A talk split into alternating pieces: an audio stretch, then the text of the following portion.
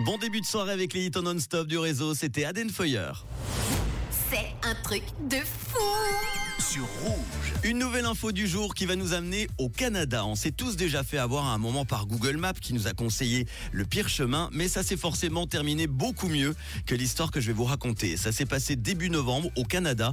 Il y a un randonneur qui a dû être sauvé par hélicoptère parce qu'il avait emprunté une randonnée fantôme. Oui, le chemin n'existait que sur Google Maps et en fait, eh bien, il menait à de dangereuses falaises, comme vous pourrez le voir dans la vidéo qui se trouve sur les réseaux. Sur Facebook, en tout cas, les secouristes ont indiqué que cette intervention était la troisième déjà à cet endroit de la montagne. Il y a deux ans, il y a même un promeneur qui avait notamment fait une chute mortelle. Et cette fois-ci, Google a mis à jour enfin sa carte la forêt en supprimant le trail inexistant. Mais c'est pas la première fois que l'application se retrouve au cœur d'incidents tragiques. L'année dernière, il y a un automobiliste américain qui est mort après avoir fait confiance à Google Maps qui lui proposait de passer sur un pont.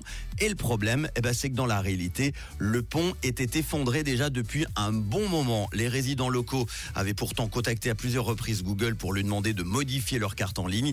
Le 3 novembre dernier en Afrique du Sud, il y a un touriste qui s'est fait tirer dessus en traversant un village dangereux à la sortie de l'aéroport du Cap. Et forcément, eh bien vous l'aurez deviné, c'était un trajet recommandé encore une fois par Google Maps.